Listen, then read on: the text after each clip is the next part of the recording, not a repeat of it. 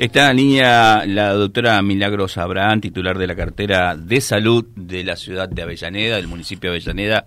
Doctora, ¿cómo le va? Fabián Ramírez la saluda.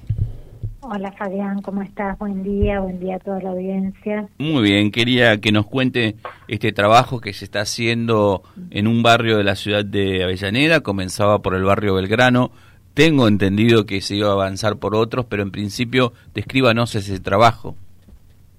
Sí, estamos eh, realizando fumigaciones aéreas en Barrio Belgrano por la mañana y Barrio Cooperación. Y lo que, bueno, busca esto obviamente es disminuir el índice de, mosquitos eh, activos que hay en este momento. Pero bueno, sabemos que no es la solución. Esto es importante que el vecino entienda que acá la solución es el descacharrado de su domicilio y no es la fumigación, ¿no?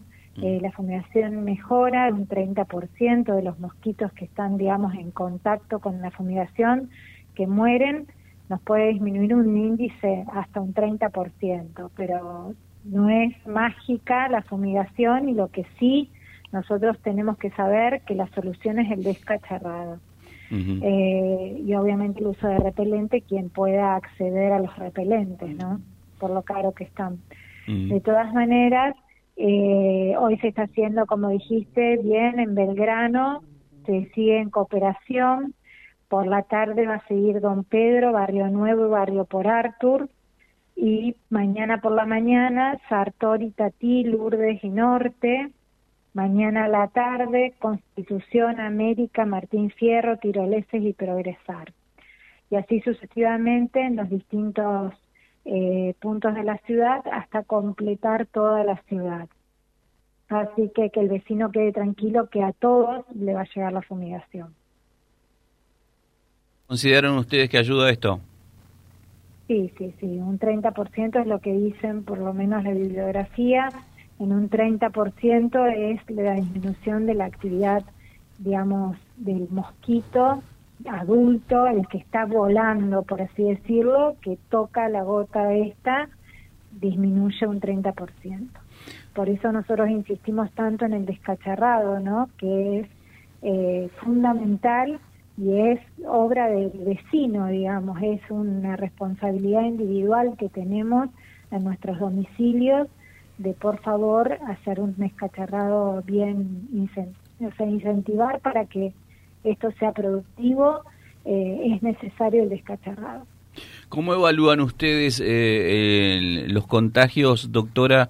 Eh, ¿Podríamos decir que Avellaneda está en una meseta o usted cree que todavía sigue en alza?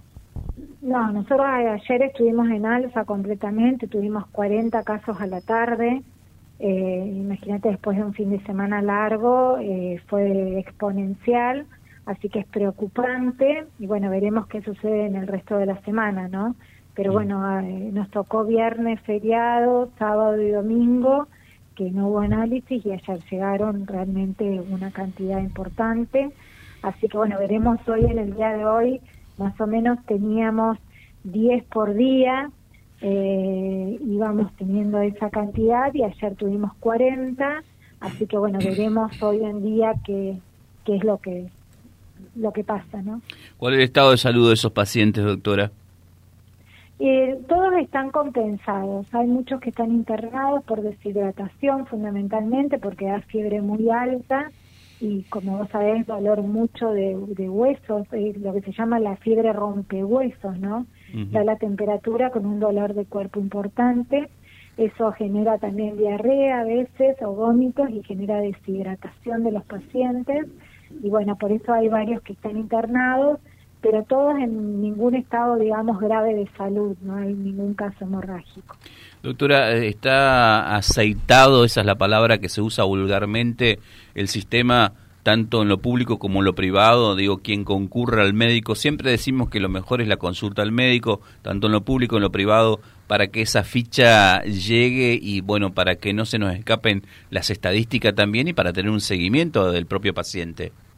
Sí, está toda la está toda la energía tanto de la región de salud como del SAMCO y nosotros como municipio para que esto se cumpla Lo que sí, a veces los pacientes no van al médico, no concurren al médico, entonces así no nos podemos enterar, digamos, de la denuncia obligatoria de la enfermedad para poder fumigar. Entonces, con un simple llamado a la municipalidad no es suficiente, tienen que ir al médico, hacer la ficha, denunciar la enfermedad y ahí nosotros hacemos la fumigación correspondiente, el bloqueo intra y extra domiciliario. Y como siempre la recomendación de no automedicarse, ¿no? Obvio, no automedicarse, tomar en todo caso paracetamol es lo que está indicado y eh, no automedicarse e hidratarse muy bien. Mm. Por, por último, ya como cierre nota, vuelvo al principio de lo que hablábamos de esta fumigación que se va a ir haciendo eh, con un cronograma preestablecido, entiendo, en cada una de las comunidades barriales, porque ustedes ayer se metieron comunicado pidiendo a los vecinos que abran puertas y ventanas de tal manera que el, eh, el producto pueda ingresar. Eh, digo, ¿se va a ir comunicando día a día, doctora, esto? Sí, sí, exacto. Se hacen placas por vía Instagram y por, digamos, vía de redes y también eh, se da a conocer a la comunidad para los barrios justamente para que puedan abrir ventanas y puertas para que este líquido pueda entrar en cada domicilio. Eh, por ahí se ve, o sea, no es el humo que esto libera, son partículas muy pequeñas que llegan, a lo mejor no se ven a simple vista, pero sí llegan a 25 metros de distancia de, digamos, de, la máquina hacia adentro de los domicilios.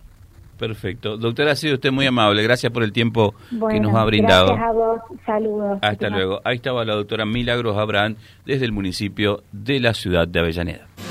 Vía Libre, siempre arriba y adelante. Vialibre.ar, nuestra página en la web, a solo un clic de distancia www.vialibre.ar. Vialibre.ar.